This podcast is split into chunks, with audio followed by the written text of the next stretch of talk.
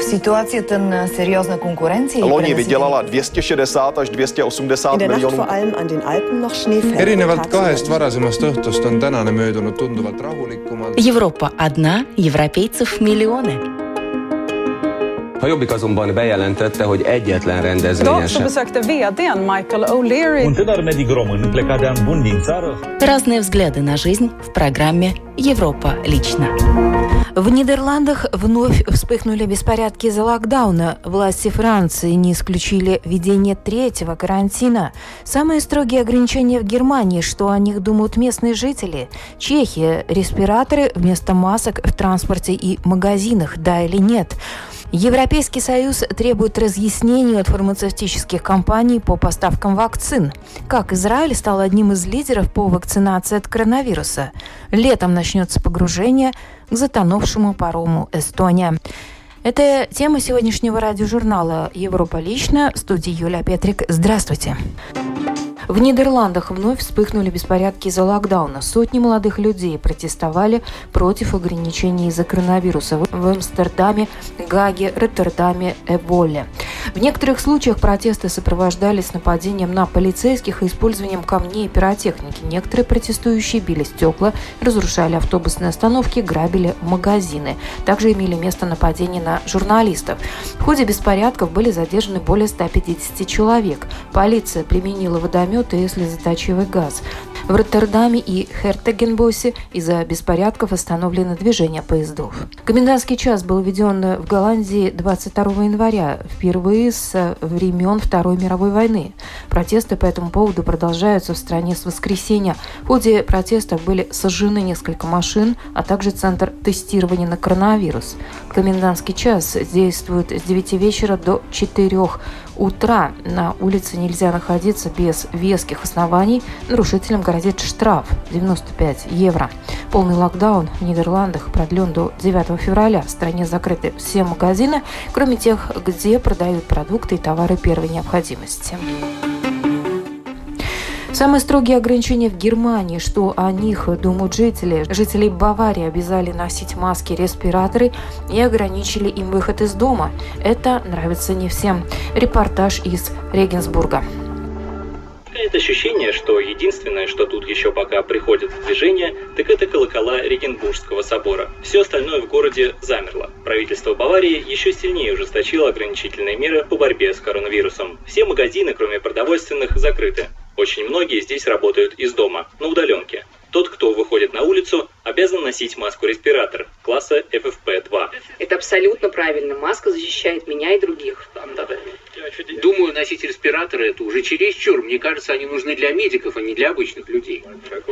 Сами же медики видят это по-другому. Например, в больнице Святого Йозефа, где также лечат пациентов с COVID-19. Заражение происходит через личные контакты, и маски FFP2 могут снизить опасность, если их правильно носить. Это важная оговорка. В целом мы одобряем эти меры. Чего боятся врачи, так это перегрузки отделений реанимации из-за пациентов с коронавирусом. С учетом высокого количества заражений, в Баварии с опаской смотрят в будущее. Мы крайне обеспокоены из-за появления мутаций коронавируса. Мы считаем вполне реалистичным, что Германию может накрыть и третья волна пандемии. А пока политиков накрыла волна негативных заголовков в СМИ. Многие сомневаются в том, что власти действительно располагают достоверной информацией о реальном числе инфицированных. Глава городских властей Регенсбурга не считает, что эти сомнения оправданы. Нет, мы не тычем пальцем в небо. У нас есть собственные данные из наших домов престарелых. Мы знаем, как там обстоят дела. Земельное правительство оснастило департаменты здравоохранения необходимым программным обеспечением. Там были небольшие проблемы, но они устранены.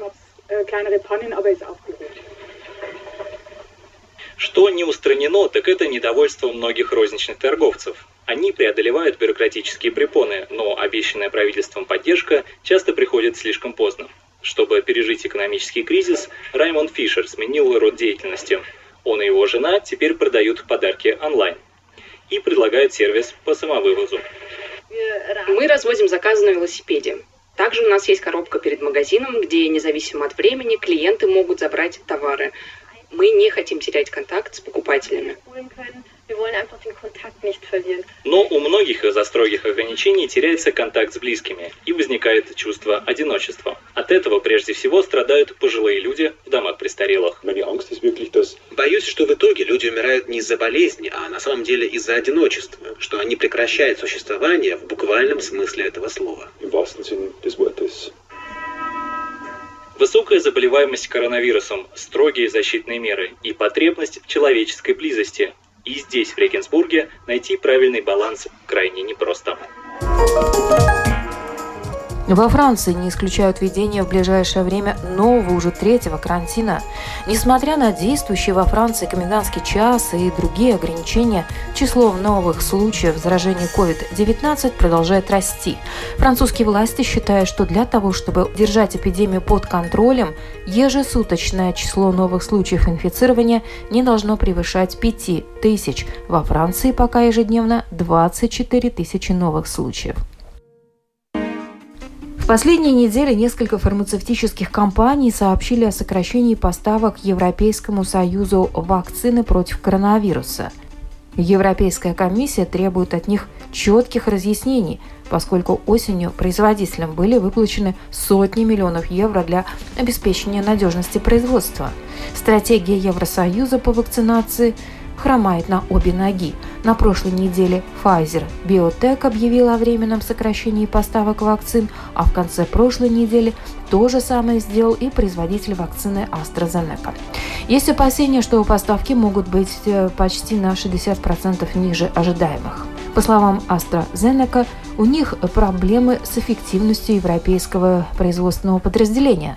Проблема усугубляется тем фактом, что комиссия заключила договоры предварительной закупки с фармацевтическими компаниями именно для того, чтобы обеспечить надежность поставок. Теперь Еврокомиссия хочет получить ответы на вопрос, использовались ли ранее выплаченные компаниям деньги для повышения надежности поставок или вакцина была предоставлена в первую очередь тем странам, которые заплатили больше.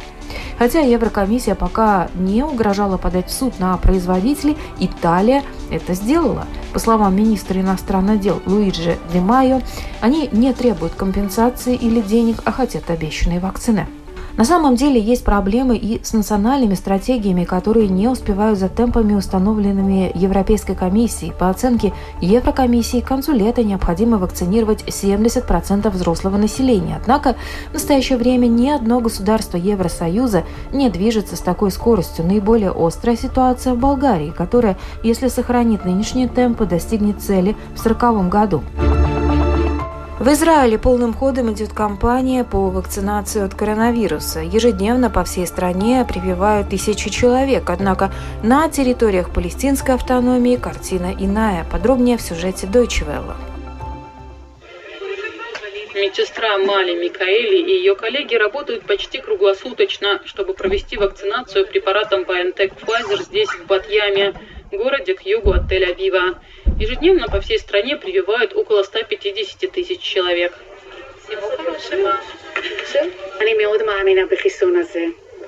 Я действительно доверяю этой вакцине. Я тоже уже ею привелась. На этой неделе будет повторная вакцинация.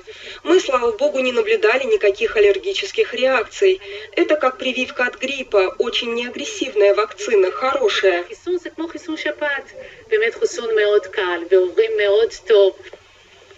Прививочный пункт разместили в культурном центре. Его работу организовала самая большая в Израиле больничная касса «Клалит», которая оказывает медпомощь через свои собственные клиники. Поскольку каждый израильтянин обязан быть застрахован в одной из больничных касс, высокий уровень дигитализации этой сферы оказался решающим фактором для быстро развернутой кампании по вакцинации. В первую очередь привили людей старше 60 лет, медработников и людей с сопутствующими заболеваниями. Теперь настал черед людей старше 50 лет. Отлично, я даже не почувствовал укол. Я учу людей с особыми потребностями, и все мы в группе риска. Это обязательная вакцинация. Молодых людей также приглашают на прививку, если остается избыток вакцин, которые в противном случае пропали бы. Так как правительство страны своевременно закупило вакцину BioNTech Pfizer и в больших объемах, кампания вакцинации идет полным ходом. Однако уровень заражения коронавирусом по-прежнему высок, и на прошлой неделе правительство вновь ужесточило третий локдаун. Вакцинация – вызов сама по себе, но еще нужно выиграть время, чтобы вакцины начали работать. А с другой стороны, Израиль накрыла третья волна пандемии, из-за чего выросло число тяжелобольных людей, которым необходима госпитализация. Палестинский Рамалла на западном берегу реки Иордан. Центр тестирования на COVID-19. Здесь тоже много случаев заражения. Но местным жителям остается только ждать вакцин. Израиль не поставляет препарат на палестинские территории. Палестинская администрация объявила на этой неделе, что заключила соглашение с четырьмя компаниями о доставке вакцин, в том числе разработанной в России «Спутник Ви». В новостях говорят, что ее клинические испытания еще не закончены, но они хотят нам вводить российскую вакцину. Мы не знаем, что произойдет. Но в конце концов мы надеемся, что получим нормальную вакцину и покончим с этим кризисом.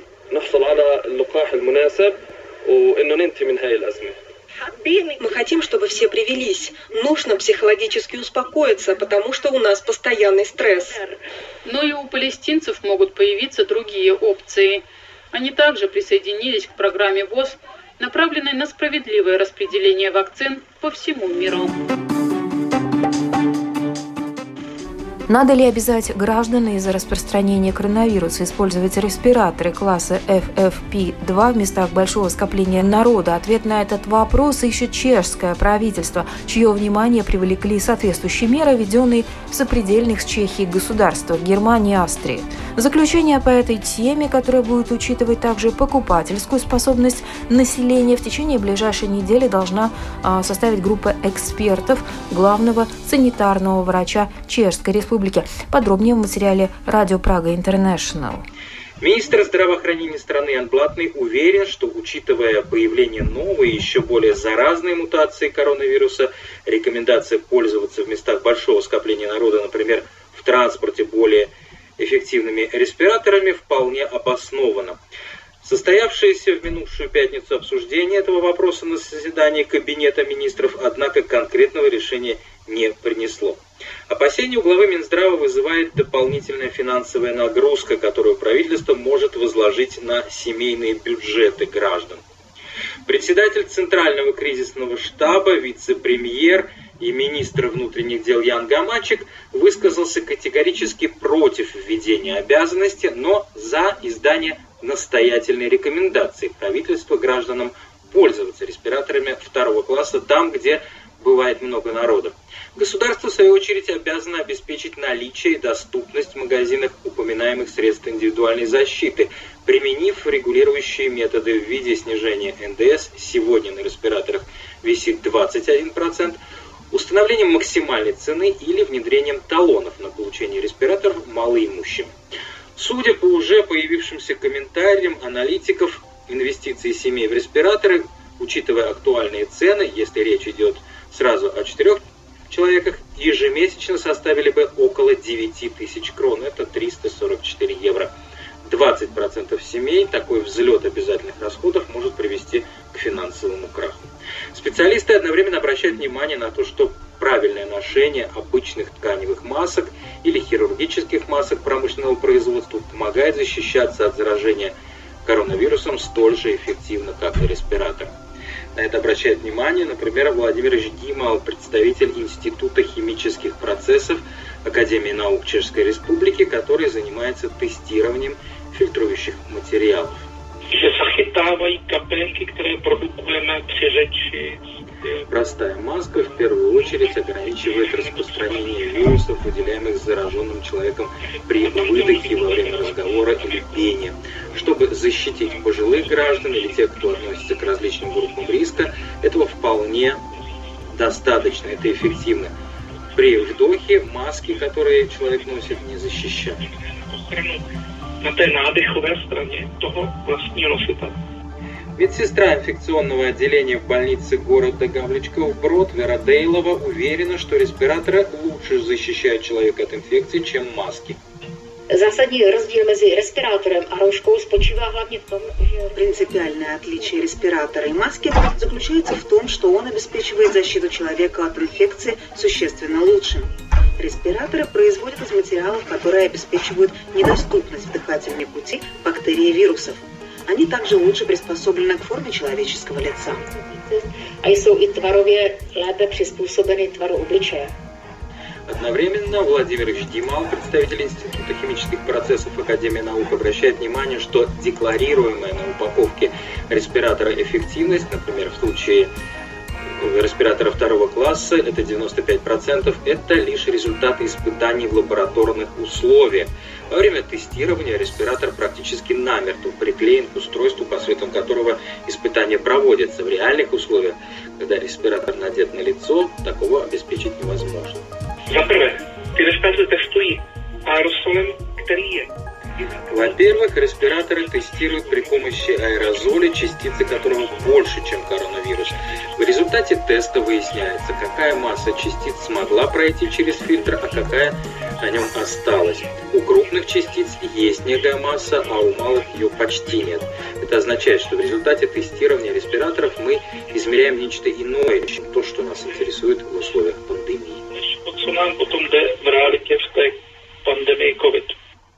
Как только стало известно о планах правительства ввести обязательное применение респираторов, спрос на них, особенно тех, в которых есть нановолоконная мембрана, резко возрос.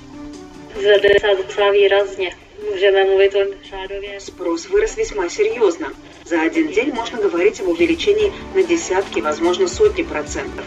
Пока нам запасов респираторов хватает. Думаю, что еще месяц мы можем ими спокойно торговать без необходимости делать следующий заказ на поставку. To vypadá, že klidně na nějaký měsíc zásoby máme respirátory. Говорит заведующая аптекой, расположенной на центральной площади в городе Гавричков Брод Ленка Стейскалова. Увеличение спроса на респираторы почувствовали также и в больничной аптеке Гавричкова Брода. Zatímco jsme v předchozích dnech prodávali to kolem 15 balení. Еще недавно мы продавали в день не более 15 упаковок респираторов по две штуки. Сегодня до полудня мы реализовали уже более 100 таких упаковок. balonů po dvou respirátorech. Комментирует заведующая аптекой Витва Драшка. Не исключено, что и в Латвии придется последовать примеру других стран, в которых введено правило э, в общественных местах носить маски более высокого уровня защиты стандарта FFP2, заявил министр здравоохранения Даниэль Павлец. Он подчеркнул, что такие маски куда эффективнее тканевых, однако их приобретение связано со значительными расходами, поэтому пока решение об их обязательном ношении в Латвии не принято. Премьер-министр Италии Джузеппе Конте решил подать в отставку со своего поста. Как ожидается, сегодня он подаст соответствующее заявление президенту республики Серджио Матарелло. Данное решение принято с целью урегулировать политический кризис в стране после утраты правящей коалиции абсолютного большинства в Сенате в связи с выходом из нее партии «Живая Италия» экс-премьера Матео Ренци. Конте рассчитывает э, получить от президента новый мандат на формирование правительства с более широкой поддержкой в парламенте. Джузеппе Конте возглавляет правительство Италии с июня 2018 года. Погружение и исследования корпуса парома Эстония могут начаться летом или осенью этого года, но для этого парламенты Швеции, Финляндии и Эстонии должны соответствующим образом изменить законодательство. Подробнее в сюжете эстонской общественной телерадиокомпании.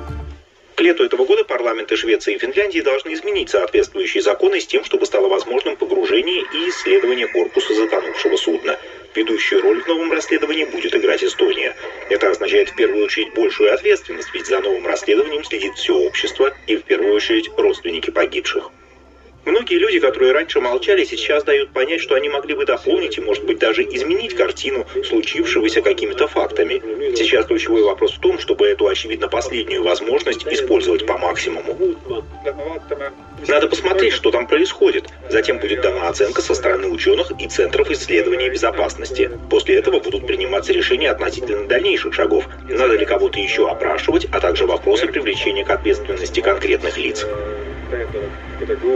Эстонский центр исследований безопасности – независимая структура, расследующая катастрофы на транспорте. Аналогичные существуют в Финляндии и Швеции. Многие фирмы, занимающиеся подводными работами и исследованиями, уже предложили свои услуги Центрам исследований безопасности всех трех стран. Тут нужно много дипломатии. И это относительно новый формат, поскольку речь идет о международном расследовании и о государственных закупках, участвовать в которых захотят также зарубежные компании. Как согласовать точки зрения всех участников процесса, как выбрать фирму, чтобы все остались довольны. К концу лета станет ясно, имеются ли юридические основания для погружения и исследования корпуса судна.